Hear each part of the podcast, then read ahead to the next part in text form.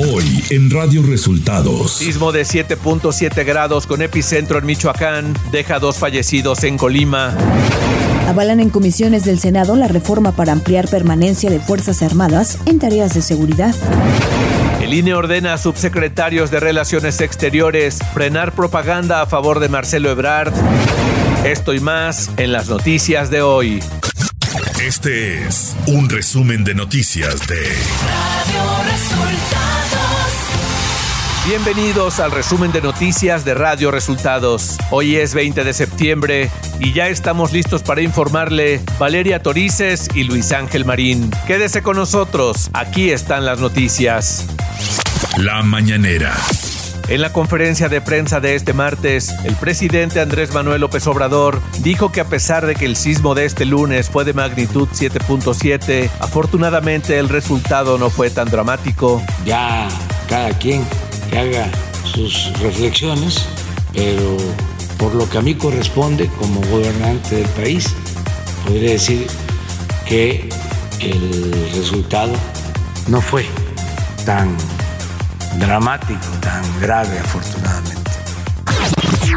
La Coordinadora Nacional de Protección Civil, Laura Velázquez Alzúa, informó que Colima y Michoacán son los estados con más afectaciones tras el sismo de magnitud 7.7. Tras los primeros eh, recorridos de evaluación de daños realizados por las autoridades de los tres niveles de gobierno, es posible ubicar la mayor afectación en los estados de Colima y de Michoacán. En el estado de Colima, dos fallecidos, los cuales fueron en Manzanillo.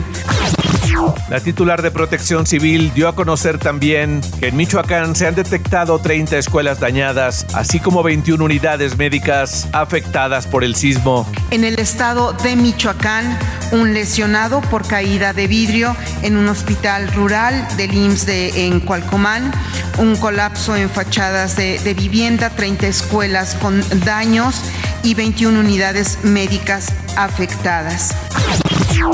En el reporte mensual de seguridad, Rosa Isela Rodríguez, secretaria de Seguridad y Protección Ciudadana, dio a conocer que los homicidios dolosos, feminicidios y secuestros han disminuido en México. En relación con la incidencia delictiva del fuero federal, se tuvo una reducción de 23.3% y adelante, eh, en casi todos los delitos hubo reducciones el subsecretario de Prevención y Promoción de la Salud, Hugo López Gatel, informó este martes que México continúa en descenso de la pandemia de COVID-19. Hay una reducción continua de la epidemia. Y uno de los elementos más destacables es desde luego que las unidades COVID están ya en desocupación, con 3 y 1% de uso en las camas generales y de, con ventilador, pero sobre todo que ya pasamos a una mortalidad mínima en donde hemos tenido días sin defunción alguna eh, por COVID. Radio Resultados Nacional. Las y los integrantes de las Comisiones Unidas de Puntos Constitucionales y de Estudios Legislativos, segunda, que presiden los senadores Eduardo Ramírez Aguilar y Rafael Espino de la Peña respectivamente, aprobaron el dictamen a la minuta por la que se amplía de 5 a 9 años la permanencia de las Fuerzas Armadas en tareas de seguridad pública. La votación por parte de la Comisión de Puntos Constitucionales fue de 9 votos a favor, 5 en contra y una abstención, mientras que la de Estudios Legislativos, segunda, registró 9 a favor y 5 en contra. En conferencia de prensa este lunes, la dirigencia nacional del PRI dejó a los senadores de su partido votar en libertad de conciencia la temporalidad de la permanencia de las Fuerzas Armadas en coadyuvancia en tareas de seguridad pública en todo el país. Alejandro Moreno Cárdenas, presidente del Revolucionario Institucional, también respondió a los dirigentes del PAN y del PRD, quienes ahora señalan que no tendrán trato con él. Dijo que a los dirigentes de ambas fuerzas los respeto y en ocasiones no comparto sus opiniones. La senadora Kenia López Rabadán señaló este lunes que el grupo parlamentario del PAN, como parte de una oposición firme en el Senado de la República, defenderá a México de la aberración que busca extender la permanencia de las Fuerzas Armadas en las calles, por lo que los senadores del PAN no van a apoyar ninguna reforma constitucional militarizar al país, indicó López Rabadán durante su conferencia de prensa, la contramañanera. Por su parte, los cuatro integrantes del Grupo Plural del Senado adelantaron que votarán en contra de la reforma constitucional, por lo que las Fuerzas Armadas continuarán con tareas de seguridad hasta 2028. A través de un comunicado, la bancada que preside Emilio Álvarez y Casa la Comisión de Quejas y Denuncias del INE, por unanimidad de votos, respaldaron la exigencia del PRD y ordenó a los titulares de las subsecretarías de Relaciones Exteriores, Marta Delgado y Maximiliano Reyes, eliminar de inmediato toda la propaganda personalizada a favor del canciller Marcelo Ebrard, con la que buscan posicionarlo indebidamente rumbo a la contienda presidencial del 2024. El canciller Marcelo Ebrard fue blanco de críticas en redes sociales que le reclamaron la publicación de una selfie de su esposa y él en el funeral de la reina Isabel II, tras la publicación de una nota del periódico británico Daily Mail sobre las reacciones adversas a la selfie del canciller mexicano. Comentaristas diplomáticos y académicos deploraron el gesto que relacionaron con la campaña de Ebrard como aspirante a la candidatura de Morena a las elecciones presidenciales de 2024. Economía. De acuerdo a información preliminar del INEGI, la economía de México habría crecido un 2.9% en el mes de agosto a tasa interanual. El resultado se habría producido gracias a un incremento anual del 3.1% en las actividades secundarias que engloban las manufacturas y de un 2.6% para el sector terciario que abarcan los servicios. Esto de acuerdo al informe. Clima. Este día la tormenta tropical Madeline se localizará al suroeste de la península de Baja California y comenzará a disiparse al final de este día. No obstante, sus remanentes mantendrán en Baja California Sur rachas de viento de 50 a 60 kilómetros por hora y oleaje de 1 a 3 metros de altura en sus costas, así como lluvias aisladas en Baja California. Durante la tarde, un canal de baja presión frente a las costas de Tamaulipas y Veracruz, en interacción con ingreso de humedad del Golfo de México, originarán lluvias puntuales intensas en Veracruz, muy fuertes en Tabasco y fuertes en Tamaulipas San Luis Potosí, Estado de México y Puebla, así como chubascos en Nuevo León, Guanajuato, Querétaro, Hidalgo, Tlaxcala, Morelos y la Ciudad de México. Ciudad de México.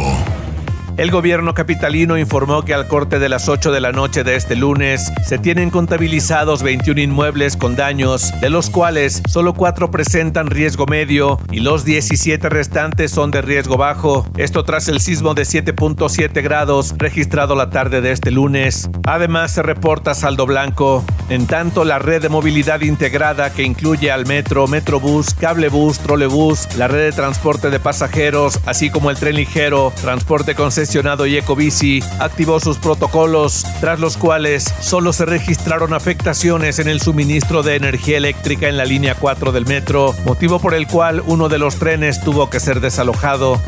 Información de los estados.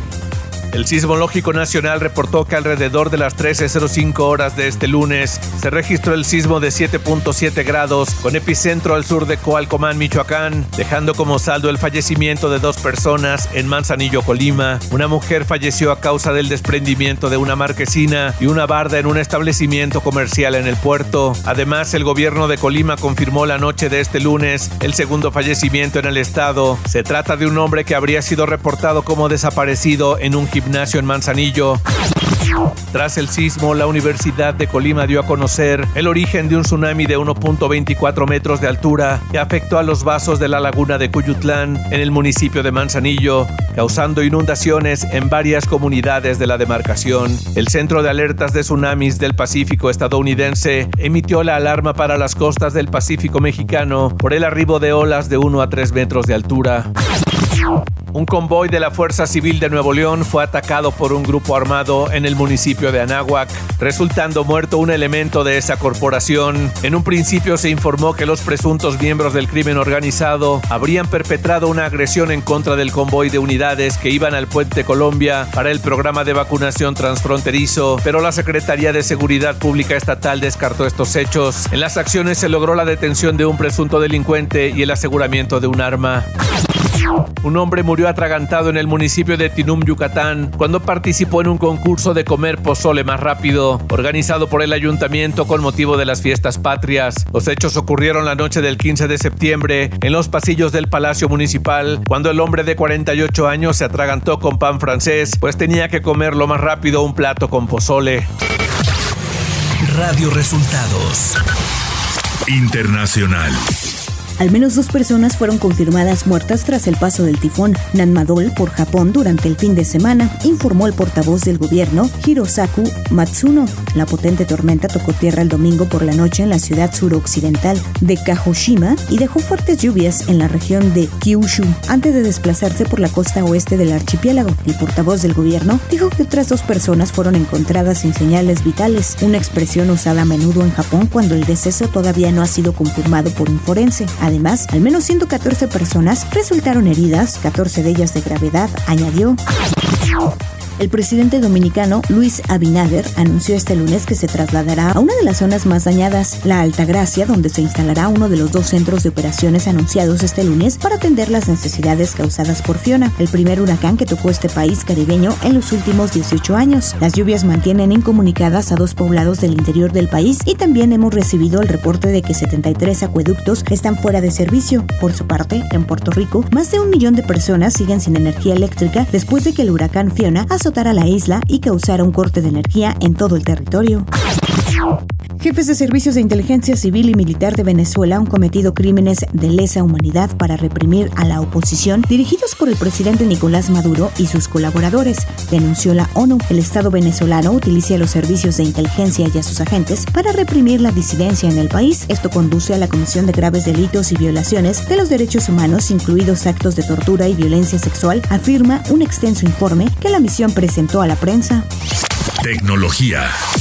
Firefox Relay, el servicio de Mozilla que ofrece un email alias o temporal para que cuando el usuario se registre en un nuevo servicio pueda proteger su privacidad frente a acciones como el spam, está planeando ahora incorporar un número de teléfono temporal para proteger la privacidad de los usuarios. El servicio de correo que tiene una versión gratuita y otra de pago con más opciones ampliará la posibilidad para crear un número de teléfono secundario con la misma finalidad que el correo temporal.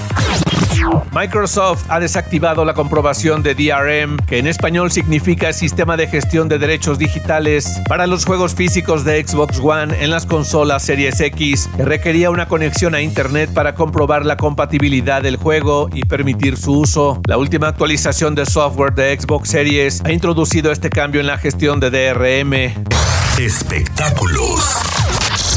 Enrique Iglesias compartió un clip en sus redes sociales en el que saluda emocionado a una fan quien mantiene su teléfono en la mano. La joven enloquecida por conocer a su ídolo toma su teléfono para sacar una fotografía con el artista, aunque no solo eso. Le dio un beso en la mejilla, la joven logró tomar la foto que deseaba con el cantante. Aunque no se limitó a ello, en una jugada arriesgada, la chica besó al artista en los labios. Deportes. Por quinta ocasión en la historia, los Leones de Yucatán se convierten en los campeones de la Liga Mexicana de Béisbol al ganar la Serie del Rey 2022, seis carreras a uno a los Sultanes de Monterrey en un partido jugado en el Estadio Móvil Super Palacio de los Sultanes. La selección mexicana de fútbol soccer ya se encuentra en Los Ángeles para jugar sus partidos de preparación rumbo a la Copa del Mundo Qatar 2022. Se reportan al menos seis jugadores lesionados que serán revisados por el cuerpo médico para saber si están disponibles en los compromisos contra Perú y Colombia. Elementos como Raúl Jiménez, Jorge Sánchez, Luis Romo, Rogelio Funes Mori, Héctor Herrera y Alexis Vega llegaron con molestias a la concentración de la selección mexicana. Y hasta aquí las noticias en el resumen de Radio Resultados. Hemos informado para ustedes Valeria Torices y Luis Ángel Marín.